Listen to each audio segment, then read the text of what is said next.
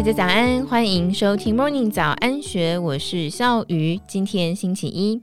今年七月份新贵挂牌的台荣科技材料，身处废弃物处理这个传统产业，如何引进科技大厂的思维，找出垃圾处理中可能的价值，并且取得半导体龙头厂，包括联电、美光等大客户的信任呢？成立至今十一年的台荣科技。公司创办的时候就瞄准了半导体业的硬需求，也就是废弃物处理。拥有自有焚化炉的它，目前不仅是国内主要的废污泥处理厂，更是台湾前三大半导体废溶液处理业者。客户群包括了半导体龙头厂联电、美光等护国神山群。台荣在二零二一年与二二年的累计净利赚了将近半个股本。年度营收也从二零年的三点七亿元跳增到去年的六点一亿元，成长显著的营运，除了是过去两年火热的半导体业景气带动，另一个秘密就是他善用科技业的思维去收垃圾。台荣创立的时机正巧是台湾半导体产业反思该如何改善废弃物处理的时候。二零一三年，半导体龙头厂委托的几家污泥处理厂陆续爆出非法弃置事件，引爆了社会热议。台荣董事长陈丽丽指出，台荣创办人也就是他的父亲陈春汉，由于在园区同业公会担任理事，感受到了这股半导体业的硬需求。恰巧他也投资了一座焚化炉，就以该团队投入了废弃物处理事业。但是开始的第一步就让台荣团队感受到震撼。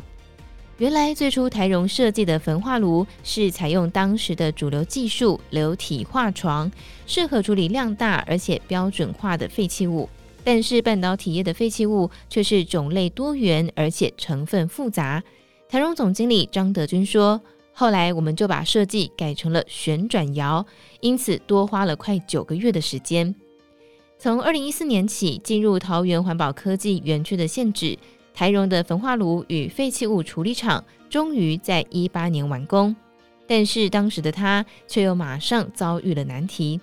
张德军回忆，刚开始焚化炉一个月要停两次，每一次都要花三天来降温维修。细究停炉的原因，发现是因为成分复杂的半导体废弃物当中含有盐类的废弃物，很容易产生结晶，导致炉管阻塞，最后让温度异常。后来因此换掉焚化炉里面的耐火材，喷枪也改了设计。张德军说，在投入各种改善工程之后，逐渐让原本每半个月就要停机的情况，降为一季停机一次检修即可。对内台荣要搞定焚化炉制程，对外还得通过客户的考试。以半导体龙头厂为例，该公司不仅花了整整一年来稽核台荣，更派出旗下废弃物处理部门、风控部门亲自到台荣查厂。后来甚至还有一次，是一批直属董事长的稽核人员进行第二次的查核。不仅如此。半导体龙头厂在稽核台荣的时候，还要他交出发票。原因在于台荣除了能够将废弃物做焚化处理之外，也能够把废溶剂透过蒸馏回收的制成，将它再制成工业级的溶剂，然后卖出给需要的工厂或是原料贸易商。为了确保台荣有确实将再生溶剂卖出，而非是随意处理。半导体龙头厂要求必须出示销售发票来进行确认。此外，半导体龙头厂更是要求台融必须要通过资安考核，包括防火墙等项目。张德军指出，一开始离过关标准还差了五分，凭借公司找上中华电信，将资安设备全部更新，并且加强电子邮件的防卫机制，才达到合格门槛。在不断的见招拆招之下，二零一九年，台融终于取得半导体龙头厂供应商的门票，但是，一开始客户只给他们处理少数制成污泥废溶剂，还不放心交给他们。陈丽丽透露，在用时间来证明公司是合法合规的业者之后，目前台荣每个月来自半导体龙头厂的废弃物处理量已经提升到数百公吨，但是台荣并没有就此满足。二零一八年接手董事长的陈丽丽，在接班第一天就在思考如何用半导体龙头厂精益求精的精神升级自家制程。它的解方是要找出最能够稳定燃烧温度的配方，而这个策略也让台荣发展出了不同的收乐色形态。陈弟弟强调，有别于过去是照单全收，如今台荣的业者团队会主动出击，寻找更加有利于制程效率的废弃物。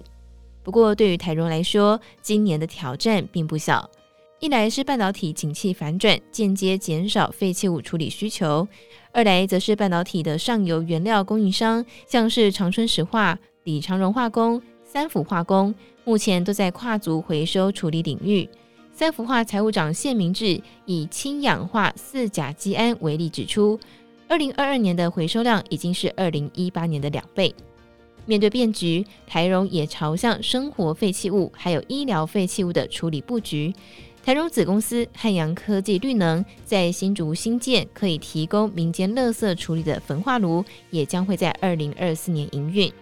因此，陈丽丽指出，未来不管是有害无害的废弃物，台荣都可以处理。她勾勒出一种更加全面的废弃物处理服务，这将是台荣能够与客户深度结合的下一步。以上内容出自《金周刊》一千三百八十四期，更多精彩内容欢迎参考资讯栏。如果有任何想法，欢迎你留言告诉我们，也记得订阅，以免错过我们的节目。另外，金周大耳朵有专属的 Discord 群组，欢迎你一起加入讨论。祝福你有美好的一天，我们明天见，拜拜。听完 Podcast 节目，有好多话想分享，想要提问却无处可去吗？别烦恼了，现在只要点击资讯栏下方的 Discord 社群平台连接，输入昵称就可以立刻问问题，与主持人互动哦。让我们一起在学习的路上不孤单，等你来加入。